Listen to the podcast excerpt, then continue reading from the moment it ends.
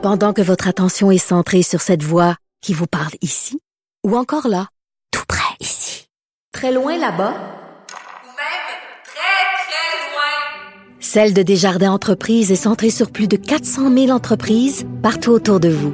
Depuis plus de 120 ans, nos équipes dédiées accompagnent les entrepreneurs d'ici à chaque étape pour qu'ils puissent rester centrés sur ce qui compte, la croissance de leur entreprise.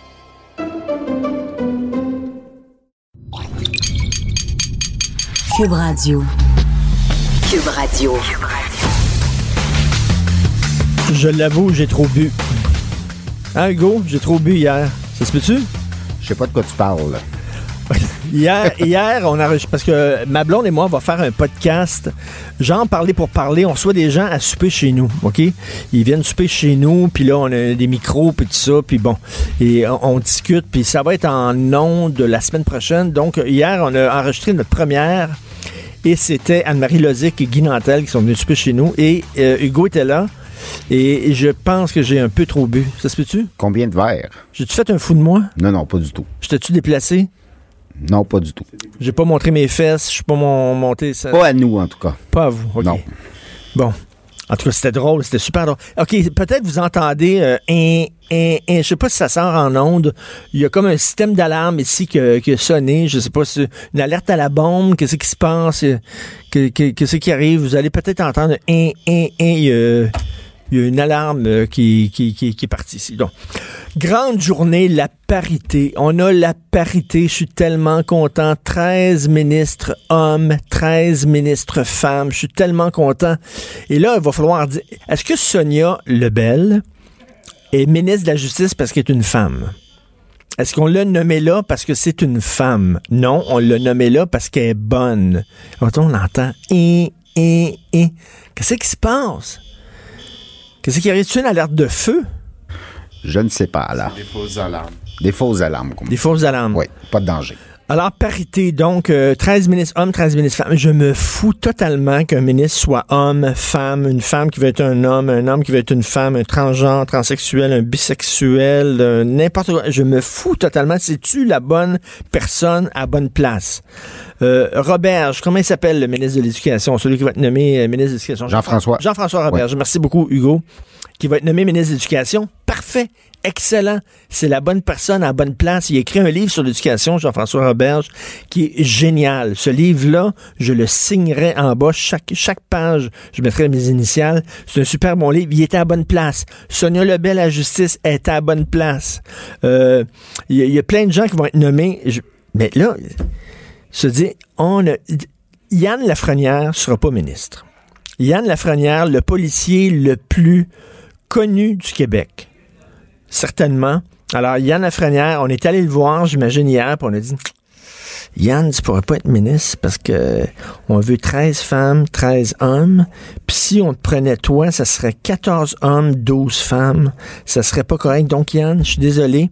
À cause de ton sexe, tu ne seras pas ministre. Mais ils ont nommé Caroline Proux ministre du Tourisme. Ils n'ont pas nommé Yann Lafrenière ministre. Ils ont nommé Caroline Proux ministre il y avait un paquet de, noms sur sa feuille, là, puis il a dit entre Caroline Prou et Yann Lafrenière, je vais choisir Caroline Prou. J'ai rien contre Caroline Prou, mais quand même, là, je sais pas, là, euh, Yann Lafrenière aurait pu être ministre. C'est quelqu'un quand même avec un certain poids, il est connu, une certaine euh, réputation. Je comprends pas, moi, l'affaire de la parité. Puis on te donne on te donne un poste parce que tu es une femme.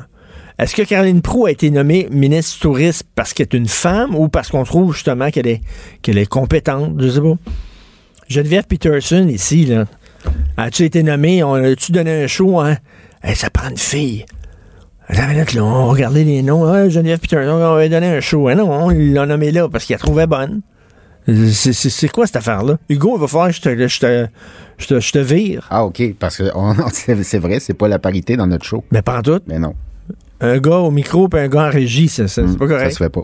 Ça fait que soit je te donne, euh, soit tu changes de sexe, hmm. je te donne une semaine pour ça, soit tu changes de sexe, soit tu perds ta job. Ben, je vais aller travailler avec ta conjointe. je, vais prendre, Québec solidaire. Hier, c'était les solidaires qui ont été nommés, euh, qui ont été, euh, qui ont prêté serment à la reine. qui ont été, euh, bon, qui sont entrés à l'Assemblée nationale. Et il fallait qu'ils prêtent serment, effectivement, à la reine. Et là, mais ils l'ont fait, mais dans une petite chambre à côté. T'as vu ça, Hugo? Ils sont allés dans une petite chambre à côté. Oui, j'ai vu ça.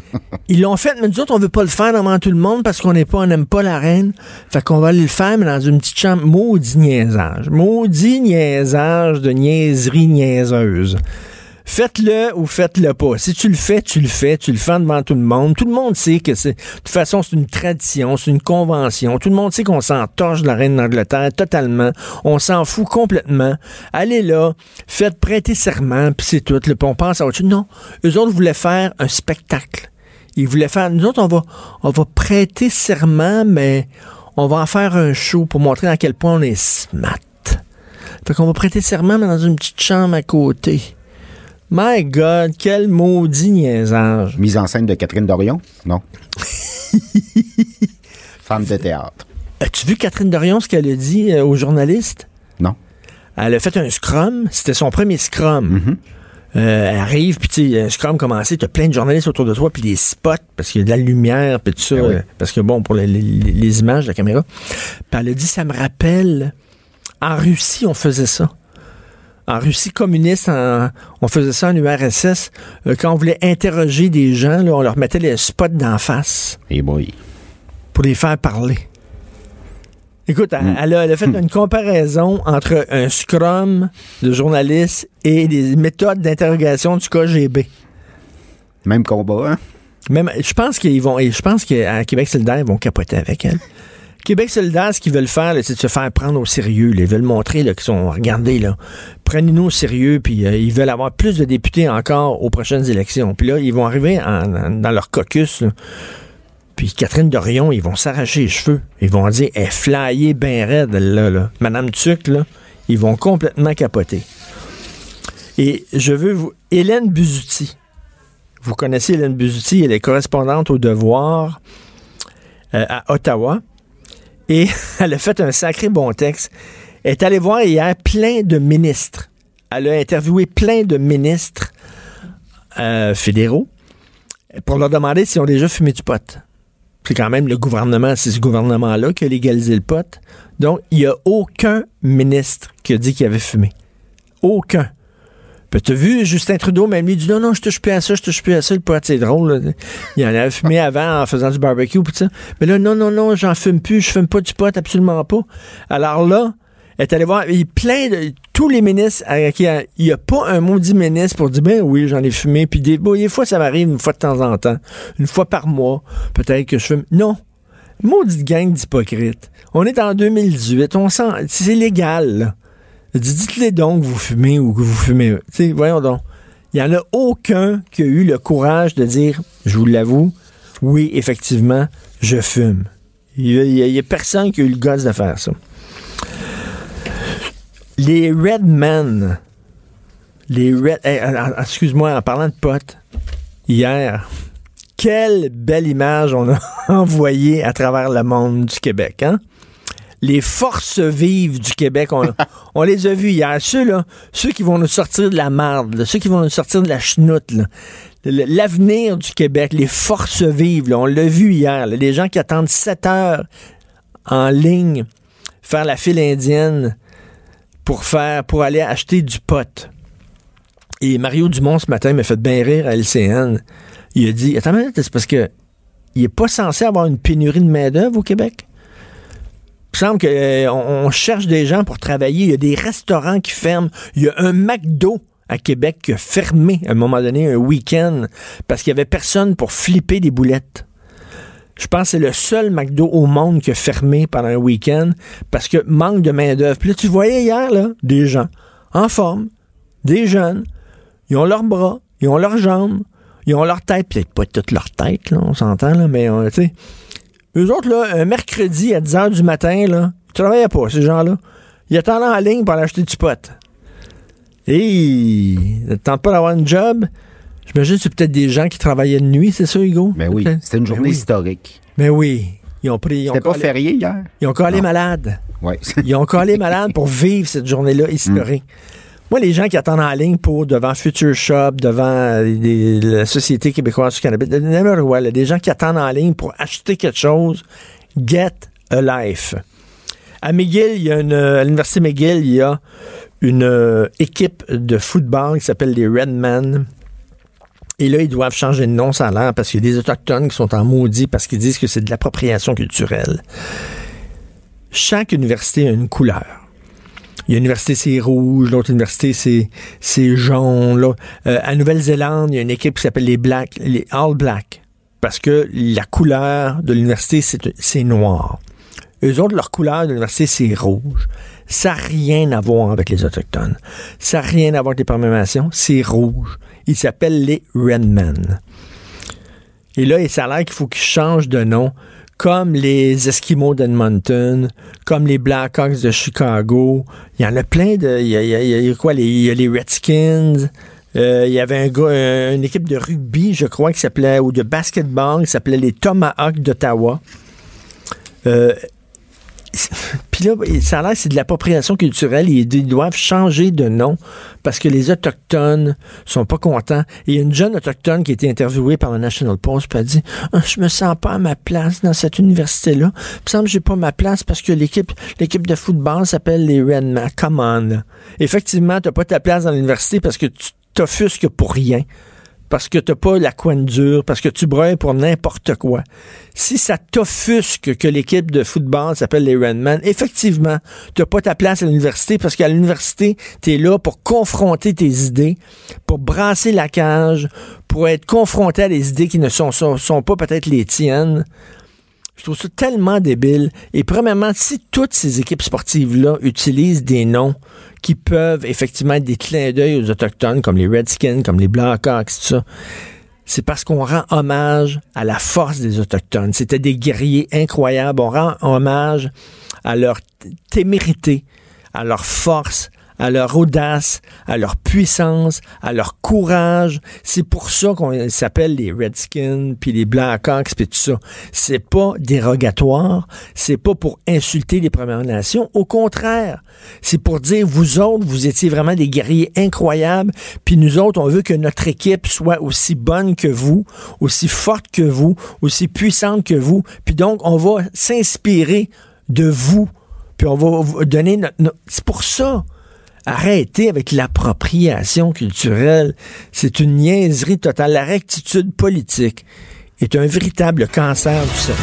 Martineau et l'actualité, c'est comme le yin et le yang. Impossible de les dissocier. De 10 à 11. Politiquement incorrect. Il y a un ami qui m'a écrit, il a dit les Indiens de Cleveland, les Indians de Cleveland, effectivement, les Indians de Cleveland, parce que ça, ça rend hommage aux Premières Nations. Cette semaine, mon collègue de LCN, euh, euh, Jean-François Guérin, a interviewé euh, un professeur qui s'appelle Monsieur Point, Mathieu Point, professeur au département d'éducation de l'Université du Québec à Trois-Rivières, sur la protection des enfants, la surprotection des enfants. Et c'est une question que je me pose souvent. Moi, quand j'étais jeune, je partais en bicycle le matin. Tu sais, hein, quand j'étais jeune, il y avait de la télévision noir et blanc à cette époque-là. OK, bon. Ça fait longtemps. Ça fait longtemps. Ouais. Puis il y avait un cadran, le, le téléphone avait un cadran roulette. L'autre jour, il y a une amie de ma fille. Ben, l'autre jour, ça fait quelques années, une amie de ma fille au chalet. J'avais un chalet. À mon chalet, il y a un téléphone à roulette. La jeune fille voulait appeler sa mère. Fait que j'ai dit, regarde, elle avait 12, 13 ans. J'ai dit, ben, regarde, il y a le téléphone là. Puis elle, elle avait aucune idée. Elle regarde, elle regarde la roulette. Elle, elle mettait son doigt, tu sais, elle mettait son doigt comme dans, sur le 1. Elle mettait son doigt sur le 2. Puis, tu sais, elle, elle pesait plutôt que. Je dis, non, il faut que tu tournes. Elle avait jamais vu un téléphone. J'avais l'impression d'avoir 104 ans. Mais c'est long de texter avec un téléphone à roulette quand même. Elle n'avait jamais vu ça. En tout cas, bref, euh, quand j'étais jeune, je partais le matin en bicycle, en vélo. Je sacrais mon camp. Des fois, je venais pas dîner à la maison. J'avais pas de cellulaire, j'avais pas de pagette. Euh, ma mère savait absolument pas où j'étais. Elle appelait, ma- elle appelait les maires du quartier. Avez-vous vu Richard? Oh, je pense qu'il est chez, chez François. Appelle la mère de François. Appelle la mère de François. Richard, es-tu là? Oui, il est là. Oui, il est là. OK, parce que c'est comme ça. À me laisser aller. Je partais, j'allais au parc. Aujourd'hui, ça n'a pas de bon sens. On check nos enfants, là. vraiment, les, parents hélicoptères, on surveille tout ce qu'ils font. Alors, je veux parler de ça avec Madame Nancy Doyon, que vous conna- connaissez bien, euh, Doyon, qui est coach familial. Bonjour, Nancy. Bonjour. Mais c'est vrai, je sais pas, Nancy, euh, je- quel âge, quel âge que t'as, Nancy? Moi, j'ai 47 ans et toutes mes dents, ou presque. OK, 47 ans, et tu les fais pas d'ailleurs. Et euh, Merci, Nan- c'est gentil. Nancy, quand tu étais jeune, ça, ça t'arrivait-tu, toi, de sacrer ton camp à un moment donné? Tes parents ne savaient pas où tu étais? Tu Ah oui, partais, tu jouais. On passait nos journées dehors, puis euh, nos parents semblaient pas trop s'inquiéter. là. C'est à croire que dans ce temps-là, euh, il y en avait pas de danger, tu sais, ou les parents étaient peut-être moins conscients, je sais pas. Mais effectivement, on avait beaucoup plus de liberté, puis on n'avait pas de, de, de, de GPS de coller dans nos chaussures. là.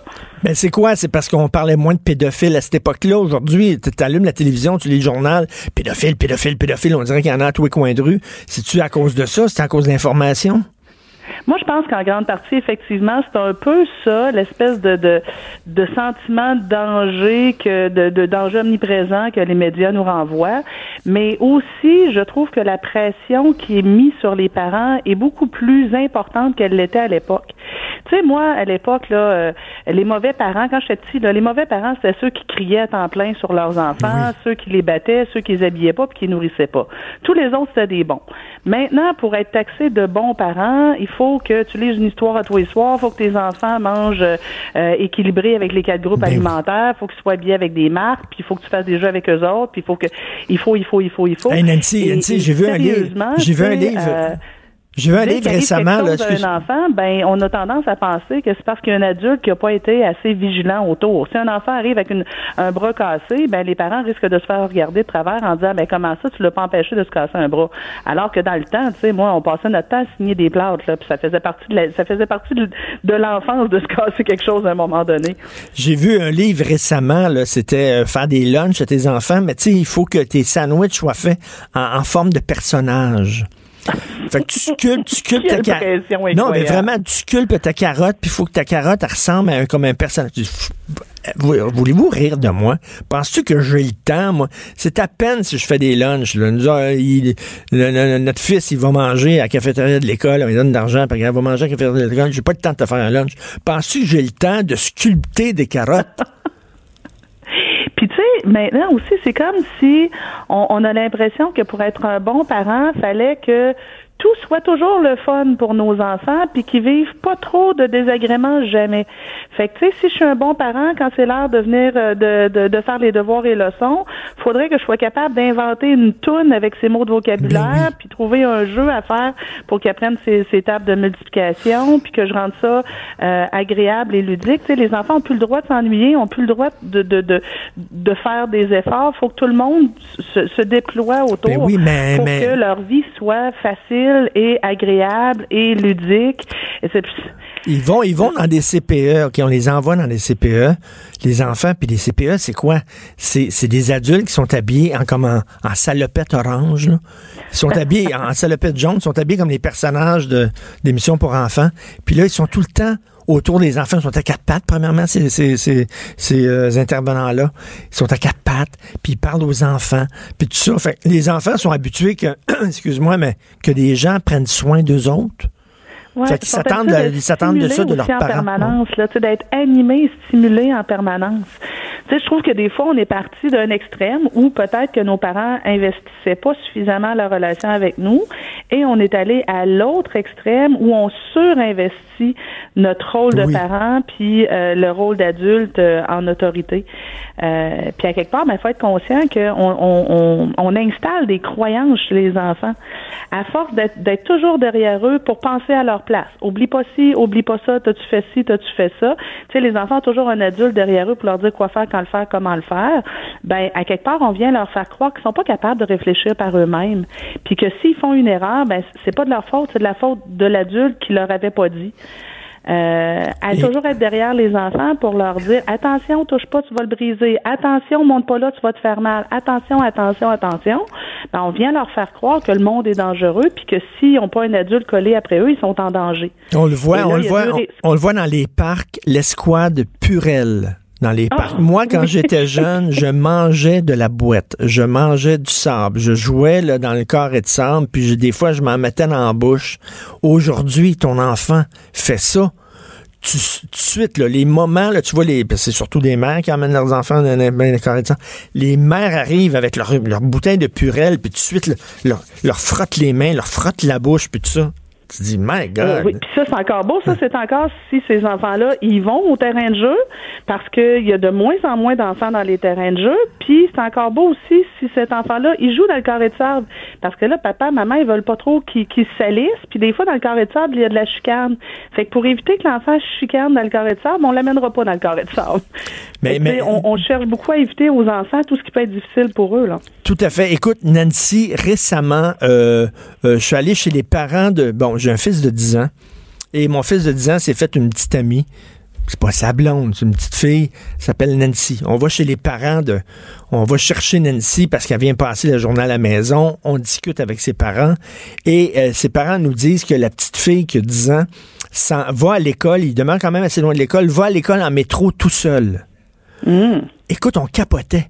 Ma blonde et moi, on était là dans le champ, on dit, attends une minute, elle prend l'autobus, elle prend le métro toute seule, elle a sa carte Opus, elle a 10 ans. Puis là, on se disait, à partir de quel âge on serait prêt à laisser notre fils euh, prendre, aller dans, les, dans les transports communs, prendre l'autobus, prendre le métro? Puis là, on s'est dit, on est-tu trop poule? On est-tu trop... euh, Peut-être qu'effectivement, à 10 ans, il est capable de prendre Ah, le métro tout seul. à pas. 10 ans, par contre, là, moi, mon cœur de mère serait pas, serait pas rendu là. là. Mais 10 ans, c'est jeune. Mais de écoute, la petite fille, des là... enfants qui sont super débrouillards, t'as des enfants qui sont euh, super autonomes. Tu sais, si, si la petite est pas effrayée, puis qu'on sait que si jamais il y avait quelque chose, elle serait capable de trouver une solution ou d'aller chercher de l'aide, pourquoi pas? Euh, on a tendance à généraliser, puis à dire tous les enfants ne devraient pas faire ci ou tous les enfants devraient faire ça, puis il n'y en a pas un de pareil dans le fond. Non, mais on est tannant envers nos enfants. On les check tout le temps, tout le temps, tout le temps. On peut-tu, là, je reviens là-dessus. Moi, je partais. Maman, elle savait pas où j'étais. Aujourd'hui, c'est impossible de faire ça. C'est des parents hélicoptères, comme on dit. Là. On les suit là, à la loupe. À un moment donné, on peut-tu leur slacker patience? Parce que quand ils vont arriver, eux autres, à job, là, quand ils vont être plus vieux, puis ils vont, ils vont devoir se débrouiller tout seuls, ils, vont être désarmés. Ben, bien avant ça, c'est qu'à un moment donné, ces petites bêtes-là, ils attrapent l'adolescence. Et le jour où ils attrapent l'adolescence, ben, on n'a plus tant le contrôle dessus. Et s'ils n'ont pas appris à réfléchir avant d'agir, ils risquent de faire tout ce qui leur passe par la tête. S'ils ont appris à qu'il y a toujours quelqu'un pour leur dire quoi faire, ben ils risquent de se trouver des influences du monde qui vont leur dire quoi faire, fait qu'ils vont devenir très très influençables. Euh, après ça, si on leur a appris que tout devait toujours être facile, parce que dès qu'ils ont un problème quelque part, papa, maman trouvent la solution ou règlent eux-mêmes le problème, ben un jour ou l'autre, euh, ils se retrouvent avec un devoir qu'ils ont perdu, une chicane avec un ami, et là ils risquent d'être passifs puis de pas savoir, tu sais, ils ont pas développé leur capacité de résolution de problèmes. Ben tu sais, ils se retrouvent démunis. Et tu sais, l'adolescence, je trouve que c'est déjà assez dur de même si en plus on les a pas équipés avant. Euh, parfois la marche est vraiment haute à monter pour certains jeunes, puis on va voir bon ben dépression, euh, fuite dans les dans les jeux vidéo parce que je, je- je- dans les jeux vidéo au moins je me sens compétent puis puis, puis je suis bon là-dedans. Euh, des situations aussi où le jeune se met carrément dans le trouble, puis là il nous regarde en disant ah j'y avais pas pensé. Ben c'est sûr pour petit loup t'as pas appris à penser parce qu'on a toujours pensé à ta place. Et tu as un site internet, euh, Nancy, qui s'appelle sosnancy.com. Je te lance un SOS comme parent, on fait quoi? Qu'est-ce qu'est-ce que tu nous conseillerais? De slacker un peu? Ouais, ben apprenez le plus tôt possible, dès la petite enfance, là, dès l'âge de deux ans, trois ans, apprenez à vos enfants à réfléchir. L'enfant essaie d'ouvrir euh, un truc, ben laissez-le gosser pendant une secousse au lieu de voler à son secours. Euh, Il y a une problématique, euh, je sais pas, moi on a un petit loup qui est en train de marcher avec son trotteur, puis là il bute sur un obstacle. Ben au lieu de déplacer l'obstacle, on peut-tu laisser l'enfant se creuser le coco pour voir comment contourner l'obstacle? En vieillissant, il arrive un puis là, il a, oublié son sac d'école.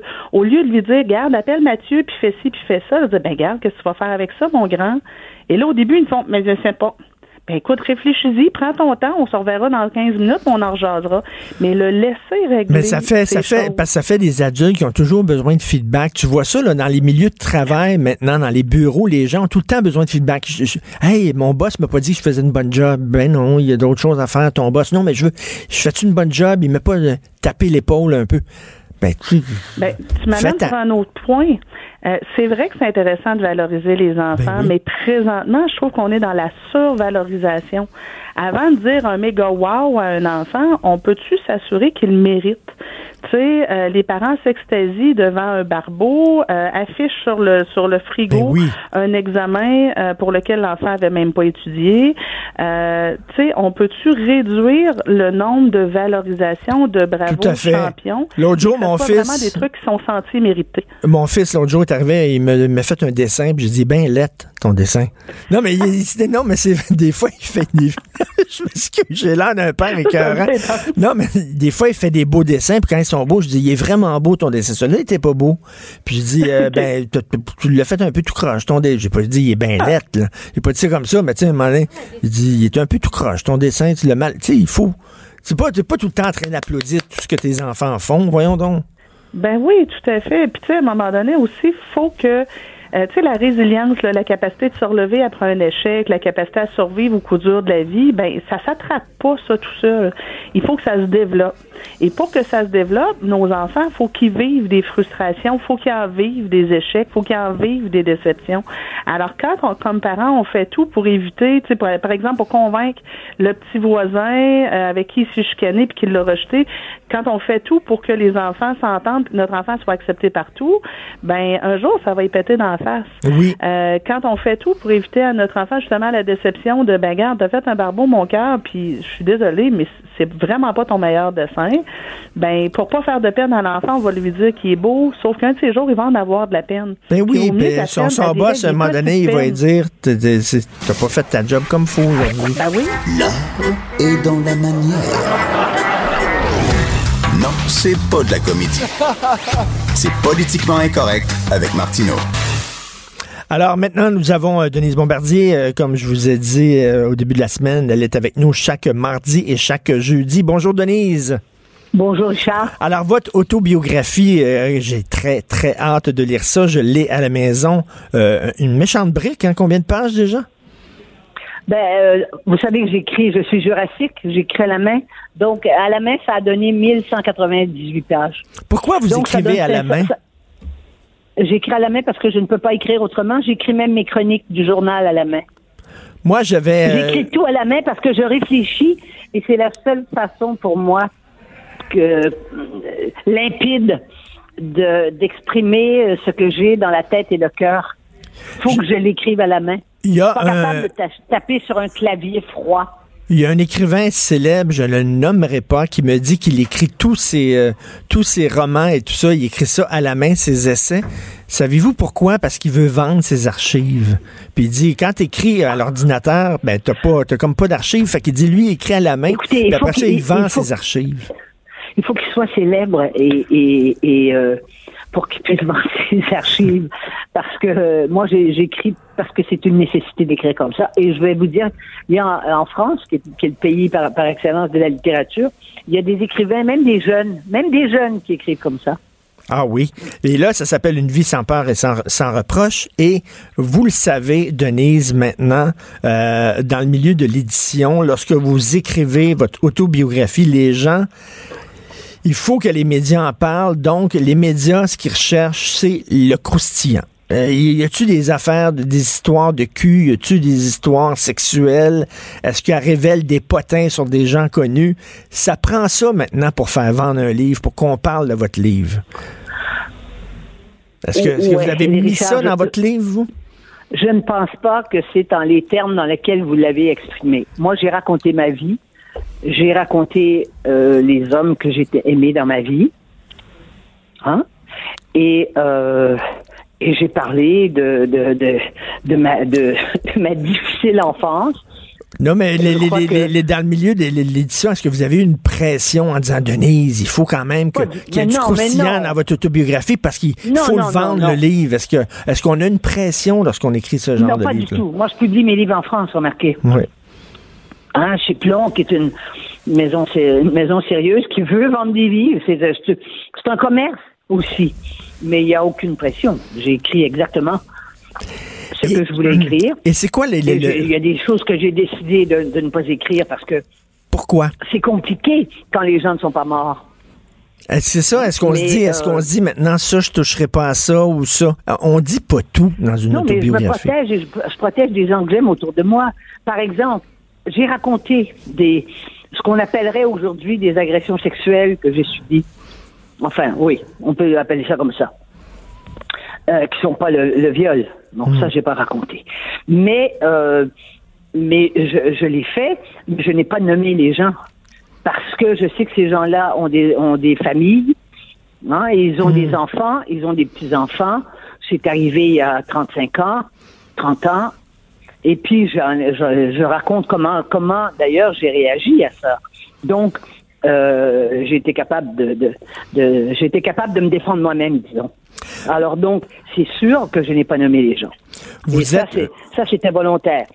La Vous- personne qui m'a véritablement agressé sexuellement quand j'avais 12 ans, c'est un réalisateur à Radio-Canada. J'ai donné ses initiales. Je sais qu'il avait une femme malade qui est morte et je sais qu'il n'y avait pas d'enfant. Je sais qu'il est mort lui-même. Mais je n'ai pas donné son nom. J'ai, j'ai mis son, j'ai mis son, ses- ses- son- son- j'ai mis R de V. Voilà. Et ça doit, ça doit être tentant, ça, ça doit être tentant de régler ses comptes lorsqu'on écrit une Non, il ne faut pas autobiographie. régler de compte. Non? Il n'y a rien de plus insupportable à lire que des gens qui se défoulent dans les dans les dans les euh, dans, dans, dans leurs livres. J'ai écrit, il y a une personne que j'ai nommée et qui s'est comportée, qui se comportait d'une façon inacceptable, mais qui se comportait à l'endroit de la plupart des gens euh, autour de lui. Et celui-là, je l'ai nommé, c'est Simon Durivage. Et quand les gens vont lire le livre, ils vont voir, euh, ils vont voir de quelle façon euh, ce monsieur euh, euh, a fait sa carrière. Et ça, lui, je l'ai nommé parce qu'il a, il a insulté, il a, il a, il a traité les gens comme comme si c'était des serviteurs. euh, tout au cours de sa carrière. On, s'en était parlé, on, on s'en était parlé, Denise. Moi, j'ai Oui. travaillé une journée avec euh, Simon Durivage sur un reportage qui a été diffusé à Radio-Canada. Et c'est pers- c'est la personne la plus odieuse que j'ai rencontrée dans ma vie. Je crois, en tout cas. Je voudrais te le dire, là. Parce que c'est et puis ça à l'antenne les gens ne savent pas ça mais moi je, je l'ai fait pour toutes les pour toutes les femmes autour de lui euh, sur des années et tous les hommes qui traitaient comme s'ils étaient les inférieurs et tout à, à son service. Alors donc ça je ça je l'ai fait parce que je je j'avais le sentiment que je pouvais faire moi ce que les autres osaient pas faire. Voilà. Et puis si les, gens se taisaient, c'est parce qu'ils ne voulaient pas payer. Ils voulaient pas perdre, euh, euh, compliquer leur rapport de dans le travail. Ils avaient peur, ceux qui étaient pigistes, de perdre leur job parce que lui, c'était l'animateur et tout. Alors moi, j'ai fait un an, puis je me suis tiré au bout de la nuit. Voilà. Moi, ce qui me, j'ai lu un extrait de, j'ai pas encore lu le, le livre au complet, mais, mais Sophie me dit, tu dois lire absolument ces pages-là. Euh, et j'ai lu l'extrait sur, bon, euh, Gabriel Matinev. Gabriel Matinev est un, un écrivain très, très réputé, très renommé en France, qui n'arrête pas dans ses livres de se vanter de baiser des mineurs, euh, des jeunes garçons comme des jeunes filles. Et vous, vous étiez à Apostrophe, l'émission littéraire la plus importante au monde, avec Bernard Pivot. Matinev était là et vous avez eu tellement un courage de fou. Euh, euh, c'est incroyable. Et vous l'avez regardé, vous avez dit, vous êtes un pédophile et c'est inadmissible et tout ça. Et moi, j'étais choqué. ouais. J'ai dit, dans sa- je regardais M. Pivot plutôt que le- de le regarder lui. Il était trop pervers. Je crois qu'il y aurait pris plaisir. J'ai dit à M. Pivot, dans mon pays, M. Madnef euh, serait emprisonné. Et j'ai dit au début, je ne sais pas dans quelle planète je suis actuellement, parce qu'avant, avant moi, tous les autres auteurs qui étaient autour de la table, et c'était pas n'importe qui, il y avait Alexandre Jardin, il y avait d'autres écrivains, ne disaient rien du livre, parce qu'on a, on commente les livres des autres sur le plateau, ne disaient pas un mot de son livre. Il y avait même un couple de catholiques qui avait fait, qui avait, qui, qui était sur le plateau et qui, eux, parlaient de l'importance de la fidélité dans le mariage. Ils n'ont pas dit un mot sur ce que racontait ce monsieur où il disait euh, qu'il sodomisait proprement, c'était ses termes, sodomisait proprement des, des petites filles de 15 ans qui allaient chercher au lycée le soir. Et le- Alors, mais, donc, le, mais le j'ai- pire, le pire, c'est que vous avez eu un courage de fou de, de le confronter en France, alors que votre carrière commen- débutait, là, commençait à décoller non, en non, France. j'étais déjà connu en mais, France. mais, mais, mais, mais, j'étais- mais, mais, euh, vous avez eu, ben moi, ce qui m'a choqué dans votre, en lisant votre autobiographie, c'est les gens vous ont, les gens vous ont, ils sont tombés sur vous, là, ils vous ont insulté parce que vous avez eu l'audace, le culot euh, de, de l'appeler par son nom. C'est-à-dire, c'est un pédophile, ce gars-là. Ah ben non, mais là, il était venu à la télévision. C'est, bien connu. Il il y aura pas, c'est pas compliqué. Il, il est venu s'en vanter à la télévision, sur le plateau. Alors, c'est, je n'avais pas à inventer des choses ou à, à- à me protéger en me disant, il va me poursuivre. Mais enfin, c'était clair. Il l'a, il l'a, il l'a fait devant, je sais pas combien de millions de gens. Alors donc. euh, Non, mais vous avez été insulté, vous avez été traîné dans la boue, C'est là. vrai que j'étais la seule. Mais vous avez été traîné dans la boue à cause de ça? Oui, et je le suis encore traîné dans la boue par ses amis à Paris. Ça, c'est le petit milieu parisien faisandé. Et j'ai été traîné dans la boue à Paris, à Montréal, par quelques personnes qui étaient très choquées que j'ai attaqué cet écrivain dont ils, euh, dont, dont, dont, dont ils aimaient l'œuvre et, et avec lequel ils étaient sans doute d'accord euh, euh, dans le choix de ses amours. Et euh, est-ce que lorsqu'on est une femme d'opinion, est-ce que c'est plus difficile qu'un homme d'opinion? Est-ce qu'il y a un prix à payer lorsqu'on on est une femme puis on, on émet ses opinions publiquement? quand on est une femme d'opinion, on risque de se faire attaquer sur sa personne et euh, sur son sur ses, ses qualités ou ses avantages, ses désavantages sexuels. Autrement dit, j'ai passé ma vie à partir de l'âge où j'ai commencé à la fin de la vingtaine. Moi, je me, fais tra- me faisais traiter de mal baisée. Ils disaient que j'étais frustrée parce que j'étais mal baisée. Alors, euh, c'était pas euh, agréable. Mais si j'étais sortie ça, publiquement, hein, si j'avais dit, mais c'est effrayant, on, m'accuse de ça, eh ben, je j'aurais pas pu poursuivre. Je serais devenue celle qui se fait agresser. Alors donc, euh, je, je réglais, euh, je réglais les problèmes à ma façon. C'est bizarre, ça, quand même. C'est c'est toujours des attaques sexuelles. Moi, j'émets des opinions. Les Oui. gens, qui, je reçois Vous, des vous insultes. pas dire que non, vous mais avez- je, que vous êtes non, pas capable d'avoir d'érection. Ben non. C'est ça. Mais une femme, c'est ça. Voilà. je me fais pas traiter dit- de en bande fait- mou ou quelque chose comme ça. Là. Euh, Vous, vous faites non, traiter non, de mal baisé. C'est que, oui. Mais ça prouve que les hommes, il y a des hommes qui se sentent extrêmement menacés par des femmes comme moi. Ça, je le sais. Mais ça ne m'a pas empêché d'être aimé toute ma vie par des hommes que j'ai aimés, qui m'ont admiré, qui m'ont réconforté, qui m'ont protégé. Et au fond, le- la- la- il y a eu un fil conducteur dans ma vie, c'est l'amour que des hommes m'ont porté. Et l'amour que Et vous portez aux et- hommes. et l'amour que je, je leur ai porté, certes. Et moi, je je regrette pas parce que il y a des amours qui se terminent, mais je regrette pas. On peut pas regretter d'avoir aimé à un moment donné. Et euh, On peut va pas regretter ça. on va pouvoir l'acheter quand, ce livre-là? Il est... euh, euh, Aujourd'hui, À partir d'aujourd'hui. Super. oui, oui. Super. Je, je vous souhaite énormément de succès avec euh, ce livre-là. J'ai hâte de lire la critique de Simon Durivage. Qu'est-ce qu'il qu'est-ce qu'il m'en pense? Mais, mais- mais il dira, lui, il dira pas un mot. Il peut pas sortir. Il peut Ben pas. non. Je veux dire, il peut pas essayer de venir dire qu'il est pas ce qu'il est. Martineau, franchement, même avec les cheveux gris, il reste un animateur très coloré. De 10 à 11. Politiquement incorrect. Cube Radio. Nous allons parler maintenant de l'affaire Khashoggi. On en parle depuis plusieurs jours. C'est un journaliste, un ressortissant euh, saoudien. Et il est, il est en- à Istanbul, il est euh, en Turquie. Et là, on l'amène à- au consulat euh, de l'Arabie saoudite à Istanbul. Il est jamais ressorti de là. Ça a l'air qu'on l'aurait décapité, découpé en morceaux. Et là, ça pose la question, qu'est-ce, comment c'est que c'est un pays ami, l'Arabie saoudite? Comment c'est qu'on est chum avec eux? Le Cirque du Soleil est allé présenter un spectacle devant sa bedonnesse, le prince, là. Ils sont allés présenter... Comment c'est qu'on est chum avec un pays qui traite les journalistes de cette façon? On pourrait dire la même affaire que la Russie. Parce que le régime de Poutine fait abattre les journalistes qui critiquent le régime, fait abattre, fait emprisonner ses adversaires politiques. Comment ça se fait qu'on est amis avec des pays qui se comportent comme ça? Nous allons parler avec Normand Lester qui n'a pas besoin de présentation. Salut Normand. Salut. Il- il- on l'a découpé en morceaux. Ben là, est-ce que tu penses qu'on peut dire exactement ce qu'on a fait? Parce que les services de renseignement turcs ont réussi à obtenir environ sept minutes d'enregistrement qui décrit justement sa mise à mort. Donc, il a été introduit parce qu'il s'en allait, lui, simplement au consulat parce qu'il voulait se marier, puis ça, il prenait un certificat officiel pour montrer qu'il était divorcé. Donc, avec sa future femme, il est allé au consulat d'Arabie Saoudite. Il a, la- il a- il a laissé euh, son téléphone cellulaire à sa femme et apparemment, il y avait aussi une montre, euh, une montre intelligente avec lui, mais on ne sait pas comment, mais il est rentré, il a été introduit dans le bureau du consul et là, il y a des gens qui l'ont agrippé puis ont commencé à le battre et à le torturer. Ça a pris environ cinq minutes. On lui a coupé les doigts.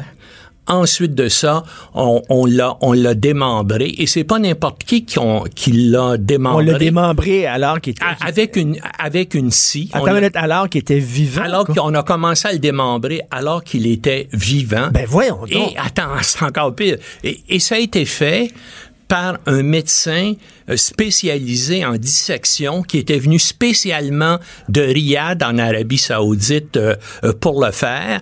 Et même pendant le, le démembrement, il a dit aux gens qui l'aidaient, faites comme moi, mettez vos écouteurs et écoutez de la musique, comme ça, euh, ça diminue la tension. Ben en- donc, on l'a démembré, on l'a dépecé, on l'a mis dans des boîtes et puis, semble-t-il, on l'a évacué dans comme du matériel diplomatique. En Mais tout cas, pourquoi? le Parce qu'il était, parce qu'il était critique du régime saoudien. Oui, mais on va me dire, ben oui, mais on fait pas ça pour un simple critique. C'est que c'était un proche de la famille royale. Il connaissait une bonne partie de leurs secrets et ça l'a vraiment choqué le prince qui est au pouvoir, qu'on appelle MBS pour Mo- euh, euh, Mohamed bin Salman. Et lui, ça le met en colère et c'est un type qui est colérique et imprévisible et impulsif. Puis il a fait des choses aberrantes. Ben regardez, simplement ici, le Canada, il y a trois mois, dit simplement qu'il demande la libération immédiate de militantes des droits de la femme qui sont emprisonnées. Il a réagi immédiatement en coupant les relations diplomatiques avec le Canada, expulsant diplôme, le diplôme canadien, cessant tout investissement au Canada et rappelant tous les étudiants saoudiens euh, qui étaient ici au Canada. Un autre moment, le, premier ministre du Liban vient en Arabie saoudite. Il le prend en otage pendant deux semaines et il a fallu que euh, euh, euh, Farouk Hariri donne des dizaines de millions de dollars, peut-être des centaines, à, l'Arabie saoudite pour qu'il soit relâché qu'il puisse retourner au Liban. Hein, c'est un type, donc, qui... Il n'y a aucune limite à ce type-là. mais, mais, mais- pourquoi, excuse-moi, excusez-moi de dire ça, pourquoi ils l'ont pas juste, s'ils voulaient s'en débarrasser, pourquoi ils l'ont pas juste tué d'une balle dans la tête? Pourquoi ils ont, ils ont, ils ont je, je pense à de cause de la haine. À cause de la haine, je pense, de ce type-là, c'est un type dangereux. Bien sûr, il est présenté comme un, un modernisateur, hein, parce qu'il a permis aux femmes de conduire euh, leur voiture en Arabie. Mais il y a beaucoup d'autres. Staline était un modernisateur. Mao Tse-tung était un modernisateur, mais c'était aussi des tyrans. Et ce type-là est un tyran. Vous me demandiez au début dans la présentation pourquoi on fait faire avec lui parce que c'est un pays immensément riche et qui contrôle une bonne partie de la production pétrolière de la planète. Par exemple, au Canada, il nous a acheté pour 15 milliards de dollars de véhicules blindés. Pourquoi on leur vend des tanks? D'ailleurs, Daniel Turp, Oui, le député mais- péquiste, euh, Oui. voulait se rendre jusqu'en Cour suprême pour essayer de faire annuler cette vente-là. Oui. Comment ça se fait qu'on vend des tanks à des gens qui on sait fort bien vont utiliser ces tanks-là contre ses ennemis, contre ses adversaires? Voyons donc. Parce qu'il y a une entreprise à London, Ontario, qui fabrique, qui fabrique ces blindés-là. Et puis, bien sûr, il y a 4000 emplois directs et peut-être 10 000 emplois indirects qui sont impliqués là-dedans. Et puis là, ben, tu est-ce qu'on va réussir, est-ce qu'on va perdre euh, 10 000 emplois et puis ça va avoir des résultats, des, euh, des implications puis des répercussions sur la prochaine élection fédérale?